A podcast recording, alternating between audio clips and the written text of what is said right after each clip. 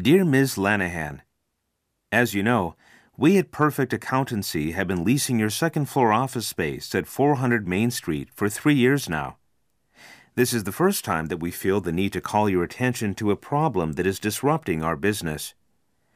Ever since Mad Machinery opened up a shop on the third floor immediately above us, there has been an incessant drone that is disrupting the work in our office.